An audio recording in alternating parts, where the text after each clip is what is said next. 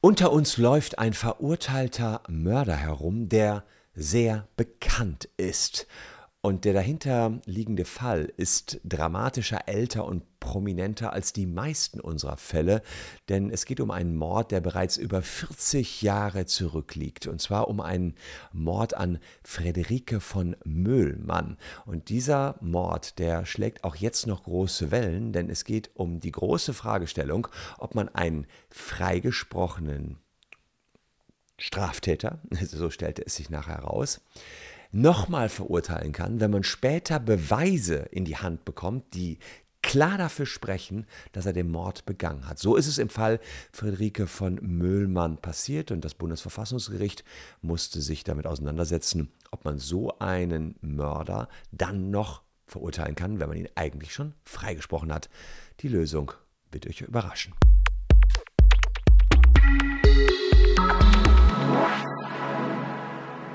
Hallo, ich bin Christian Solmecke, Rechtsanwalt und Partner bei WBS Legal in Köln. Und abonniert gern diesen Kanal, wenn ihr rechtlich up-to-date bleiben wollt.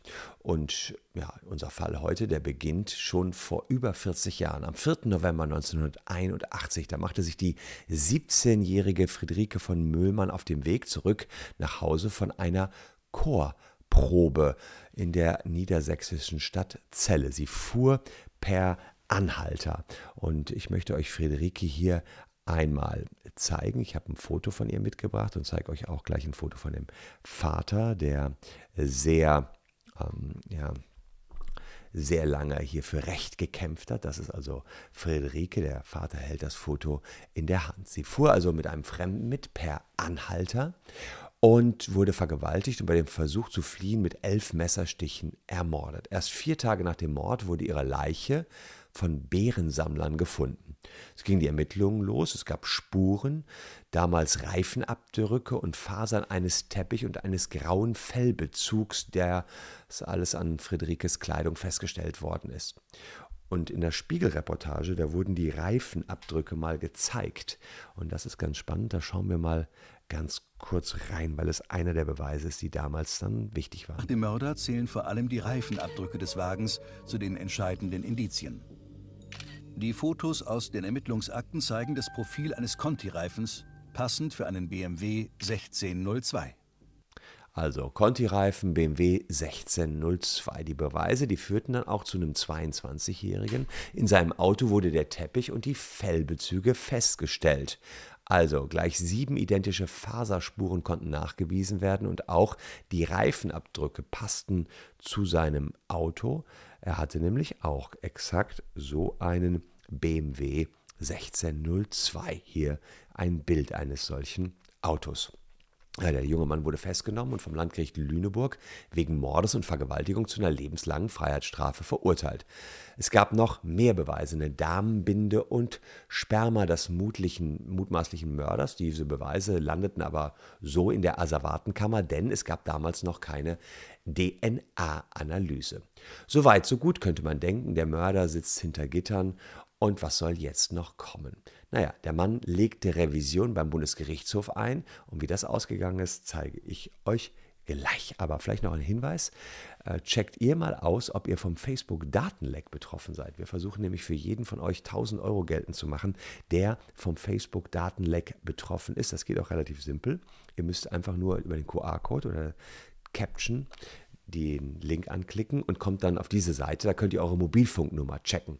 Und wenn ihr betroffen seid, ja, dann versuchen wir die 1000 Euro von euch geltend zu machen. Wir haben sehr viele Prozesse, die wir führen. Ähm, das machen wir vor allen Dingen für Leute mit Rechtsschutzversicherung, denn ähm, wir gewinnen einige Prozesse, wir verlieren einige Prozesse. Das Ganze geht jetzt rauf zum Bundesgerichtshof. Das muss ich auch klar dazu sagen. Es ist nicht so, dass jedes Ding hier hundertprozentig ist, aber wir haben schon einige hunderttausend Euro an die Menschen ausschütten können insgesamt. Also da ist auf jeden Fall ähm, eine Chance drin, dass ihr hier, wenn ihr vom Facebook-Datenleck betroffen seid, auch Geld bekommt. Ja, eine Chance auch der 22-jährige Ismet H., als er Revision gegen seine Verurteilung zu lebenslanger Haft eingelegt hat. Und der Bundesgerichtshof hatte dann Mängel bei der Beweiswürdigung festgestellt. Und so kam es, dass nur 18 Monate nach seiner lebenslangen Verurteilung eine neue Verhandlung kam und das Landgericht Stade in Niedersachsen gesagt hat, die Verurteilung ist nicht rechtsmäßig kräftig und äh, rechtmäßig und im Mai 1983 wurde Ismet freigesprochen. Es gab nämlich neues Reifengutachten und die Reifenbreite, die passte nicht zu dem Fahrzeug des Verurteilten. Vielleicht ganz interessant. Heute hätte man bei der Analyse gesehen, naja, es hat ja geregnet und innerhalb dieser vier Tage hat die Witterung die Reifenbreite verändert. Das was wusste man aber 1981 noch nicht und deswegen war das Gutachten zugunsten des Verdächtigen ausgefallen. Und außerdem führt das Gericht an, dass sieben Faserspuren zwar identisch seien, ein Kontakt zwischen dem jungen Mann und der 17-Jährigen aber nicht zweifelsfrei nachgewiesen worden sein könne. Ja, welche Zweifel konnte es noch geben? Kann man sich da berechtigterweise fragen. Richter unterliegen, das zeige ich euch hier mal, nach 261 Strafprozessordnung der freien richterlichen Beweiswürdigung. Über das Ergebnis der Beweisaufnahme entscheidet das Gericht nach seiner freien, aus dem Inbegriff der Verhandlung geschöpften Überzeugung. Das heißt, die Gerichte, die sollen dann überzeugt sein, wenn sie so viel Sicherheit haben, dass keine vernünftigen Zweifel mehr vorliegen. Wenn aber noch Zweifel irgendwie vorliegen, dann muss es heißen in dubio pro reo, also im Zweifel für den Angeklagten. Ja, Hintergrund ist, es soll niemand aufgrund von fehlenden oder falschen Beweisen verurteilt werden. Ob die Zweifel hier gerechtfertigt waren, wage ich zu kann ich nicht beurteilen. Ja, das, dazu muss man den Prozessverlauf da vor dem Landgericht in Stade kennen. Fakt ist hier, was die sagten, da sind noch Zweifel, vor allen Dingen die Reifenbreite, das passt alles nicht. So, also Freispruch. Ismet läuft jetzt wieder eine ganze Ecke, fast 30 Jahre frei herum. 32 Jahre später, ganz genau, kommt der nächste Abschnitt. Der Vater des Mordopfers von Friederike der kämpft natürlich weiter für Gerechtigkeit und hat nie aufgehört, für Gerechtigkeit zu kämpfen. Hier seht ihr den Vater, den habt ihr vielleicht auch das eine oder andere Mal im Fernsehen und in den Medien gesehen. Er sagt, naja, jetzt haben wir im Jahr 2012 ja die Möglichkeit der DNA-Analyse. Da liegt noch die, ähm, da liegt noch das Sperma und die Damenbinde. Analysiert doch bitte, ob der damals 22-jährige Ismet ob das das Sperma des 22-Jährigen ist. Damit haben wir hundertprozentige Klarheit über den Täter. Und so war es dann auch. Man hat das Ganze analysiert und siehe da, es war das Sperma von Ismet. Das hat äh, ein Gutachten eindeutig nachgewiesen. Und ähm, 2016 folgte dann der nächste Schritt. Der Vater, Hans von Möllmann, reichte eine Petition ein. Die hat auch 100.000 Unterschriften bekommen beim Justizministerium. Und äh, fünf Jahre später wurde vom Bundestag ein Gesetz verabschiedet, wonach bei besonders schweren Verbrechen ein Freigesprochener ausnahmsweise auch ein zweites Mal vor Gericht gestellt werden kann. Das ist der Paragraph 362.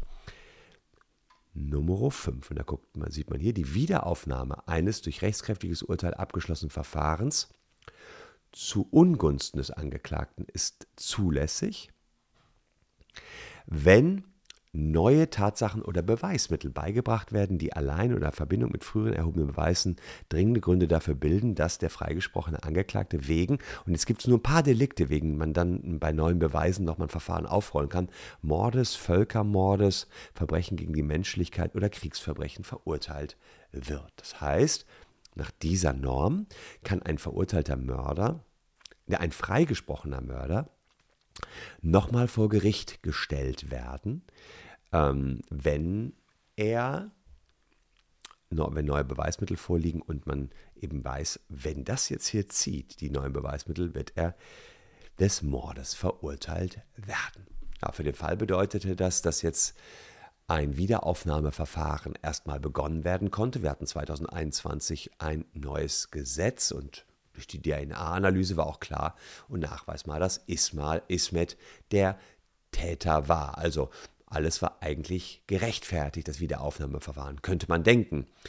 Ja, ähm, man würde auch denken, dass jetzt der Täter sofort verhaftet worden wäre und verurteilt worden wäre, aber es kam ganz anders. Denn 2022 kam es dann erstmal zu einer Aufnahme des Prozesses. Er wurde auch kurz inhaftiert, aber sofort wurde der Haftbefehl wieder außer Vollzug gesetzt und die Freilassung wurde angeordnet. Er kam unter Unterweisungen dann auf freien Fuß. Warum? Ja, man wollte erstmal abwarten, ob diese Regelung, dass man trotz Freispruchs nochmal verurteilt werden kann, ähm, dass man bei dieser Regelung äh, tatsächlich nochmal einen Prozess durchlaufen muss, ob die verfassungsgemäß oder verfassungswidrig ist.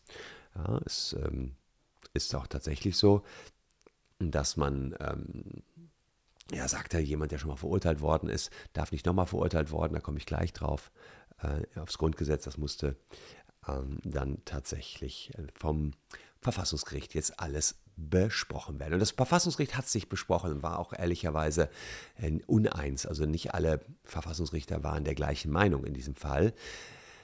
Das Urteil ähm, landete ein Paukenschlag, ähm, denn die Hinterbliebenen, die waren wirklich nicht happy über das Urteil des Verfassungsgerichts. Schon Bundespräsident Frank-Walter Steinmeier, der frühere Bundespräsident, der hat ja dieses, diesen Paragraphen 362 Nummer 5 Strafprozessordnung unterzeichnet, sagte, hm, äh, die Regelung, die klingt ja erstmal wünschenswert und dürfte dem Gerechtigkeitsempfinden der meisten in der Öffentlichkeit ja, im, äh, ja entsprechen, dass man sagt, ja, das sind neue Beweise, da muss man den auch verurteilen. Aber Steinmeier sagt, wir dürfen die Verfassung nicht vergessen. Wir haben nämlich zwei Grundsätze in unserer Verfassung, in unserem Grundgesetz drin, die uns alle schützen sollen. Und die gucken wir uns mal an. Da ist zum Beispiel das Verbot der Mehrfachverfolgung. 103 Absatz 3. Niemand darf wegen derselben Tat aufgrund der allgemeinen Strafgesetze mehrmals bestraft werden. Jetzt muss, kann man sagen, der ist ja freigesprochen worden, er ist ja nicht bestraft worden, also kann man ja ihn nochmal verurteilen. Aber da komme ich gleich zu, da sagt äh, das Verfassungsgericht, diese Norm ist äh, ziemlich streng auszulegen. Niemand darf wegen derselben Tat aufgrund der allgemeinen Strafgesetze mehrmals der Prozess gemacht worden. So ist das wohl zu verstehen, meint das Verfassungsgericht. So steht es erstmal drin in 103 Absatz 3.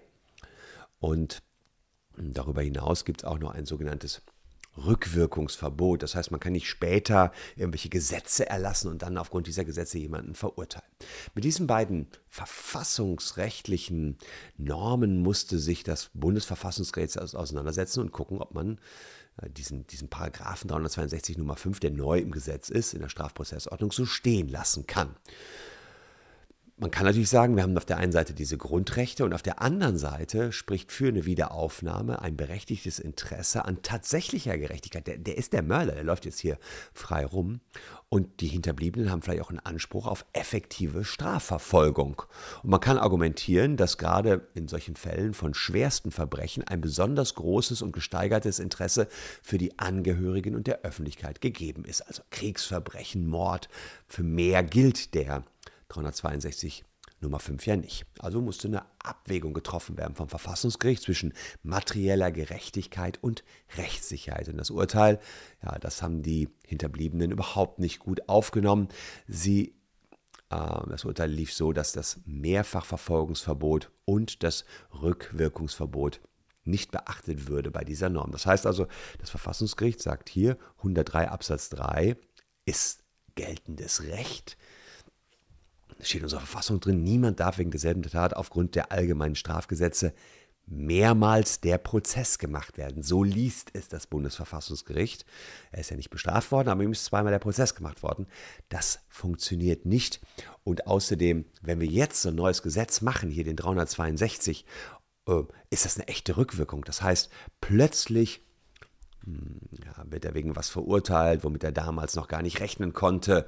Das ist auch umstritten, ob das wirklich zurückwirkt auf den Punkt damals. Aber das ist schon sehr ja, hochreck im Strafprozessrecht. Will ich gar nicht im Detail äh, hier drauf eingehen. Fakt ist jedenfalls, vor allen Dingen dieses Doppelbestrafungsverbot, was im Grundgesetz eben geregelt ist, sah das Verfassungsgericht hier als verletzt. Und ähm, das Verfassungsgericht sagt auch, eine Regelung zur Wiederaufnahme von Strafverfahren kann man jetzt nicht nur mm, einführen, weil die Opfer das gerne wünschen, also jetzt hier die Eltern, ja, denn es gibt auch eine staatliche Schutzpflicht mm, für die Angehörigen, ja, ähm, denn es ist auch tatsächlich so, dass die Angehörigen ja eine ewige seelische Belastung hätten, wenn ein Strafprozess nie endet, weil ständig neue Beweise auftreten könnten. Ja, und dann würde das Bedürfnis nach Aufklärung hinter dieser seelischen Belastung einfach zurückstehen. Ja, jedenfalls, je mehr Zeit verstreicht. Ist so eine Argumentation in einem riesig langen Urteil des Verfassungsgerichts. Immerhin zwei der acht Verfassungsrichter vertreten eine abweichende Auffassung. Sie sahen das Verbot der Rückwirkung zwar verletzt, aber im Fall Friederike hätte der Mörder also dann nicht mehr verurteilt werden können, aber für die Zukunft hätte das gegolten. Ja, sie sagen, für, bei neuen Beweisen ist sowas absolut zulässig und das Verbot der Doppelbestrafung sei sowieso nicht absolut, denn es ist ja auch so, wenn jemand freigesprochen worden ist und er nachher zum Beispiel ein Geständnis macht, ja, seht ihr hier Nummer 4, wenn von dem Freigesprochenen vor Gericht oder außergerichtlich ein glaubwürdiges Geständnis der Straftat abgelegt worden ist, dann kann der ja auch nochmal verurteilt werden. Das heißt, wir haben ja schon solche hm, Bestimmungen, dass auch nach dem Abschluss eines Verfahrens das Verfahren nochmal aufgenommen werden kann. Und ähm, bei einem Verbot der Wiederaufnahme hat man einen schwer auflösbaren Wertungswiderspruch, sagen die Richter hier. Ja, sie sagen, dass der Rechtsfrieden auch Schaden erleiden kann, wenn im Falle schwerster Straftaten ein Betroffener trotz erdrückender äh, Beweise, so wie hier, straflos bleibt. Aber die beiden Richter konnten sich mit ihrer Meinung hier nicht durchsetzen. Die Hoffnung von Friederikes Familie auf Ruhe und Gerechtigkeit konnte vom Verfassungsgericht nicht erfüllt werden. Das Urteil ist ein gutes Beispiel, dass Recht eben nicht immer gerecht ist. Und insbesondere das Argument des Verfassungsgerichts mit dem Opferschutz kann ich nicht so ganz nachvollziehen. Ähm, ja, Fakt ist auch, der Gesetzgeber, als er 103 verfasst hat, dass man nicht doppelt bestraft werden kann. Der wusste gar nicht, wie schnell die Forensik voranschreiten würde, also wie schnell auch die Technik voranschreiten würde. DNA-Analyse, das haben die damals noch gar nicht so ins Kalkül einbezogen. Hätte man vom Verfassungsgericht vielleicht mitbedenken können. Das führt jetzt dazu, so unschön es klingt. Friederikes Mörder hat Glück gehabt und auch der Mord, der vor 30, 40 Jahren begangen worden ist, bleibt ja, letztlich ungesühnt. Er kann frei herumlaufen. Anders wäre es übrigens gewesen, wenn zur Zeit des Mordes ein Prozess ohne Verurteilung geendet worden wäre. Ja, wenn der Mörder vor 30 Jahren nicht hätte oder 40 Jahren nicht hätte gefasst werden können und es nie einen Prozess gab oder der Mörder ja, dann erst später durch neue Beweise überführt worden sei, dann könnte er jetzt noch verurteilt werden, denn der Mord, der verjährt nie. Übrigens, jedes Land hat so seine anderen Wiederaufnahmeverfahrensregelungen. In Frankreich wurde in einem Fall nach neuen Beweisen, die erst 27 Jahre später auftauchten, Druck auch auf von der Bevölkerung ausgeübt, dass ein vermeintlicher Mörder nochmal der Prozess gemacht wird. Aber der entsprechende Gesetzesentwurf, der ist dort niemals verabschiedet worden und eine Wiederaufnahme ist bei unseren Nachbarn auch nicht möglich. Dänemark und Schweden sind die möglich, sofern sie auf neuen Beweisen basieren. Da ist das möglich. In den USA nur dann, wenn die Strafverfolgung an zwei verschiedenen Gerichten erfolgt. Also wenn man freigesprochen worden ist von einem US-Bundesstaat, kann man trotzdem noch von, ähm, von einem US-Bundesgericht, also wenn der Staat Bundesstaat einen freigesprochen hat, kann man sozusagen noch vor, den vor dem höchsten Gericht, dem US-Bundesgericht, verurteilt werden. Ja, eure Meinung interessiert mich dazu. Schreibt mal unten in die Comments. Was haltet ihr davon? Ist es gut für den Rechtsfrieden, dass man irgendwann mal sagt, jo, es muss Schluss sein. Für, für Urteil ist Urteil. Und dann, dann ist Frieden da. Ja? Dann, dann geht die Show geht weiter. So, ja, vereinfacht gesagt. Oder muss man sagen, nee, aber bei solchen schweren Straftaten kein Rechtsfrieden. Postet in die Comments, bin auf eure Kommentare sehr gespannt. Wir sehen uns morgen an gleicher Stelle schon wieder. Danke, dass ihr meine Gäste wart. Hier noch zwei Videos, die euch ebenfalls interessieren könnten. Ich wünsche eine schöne Vorweihnachtszeit schon mal an dieser Stelle. Tschüss und bis dahin.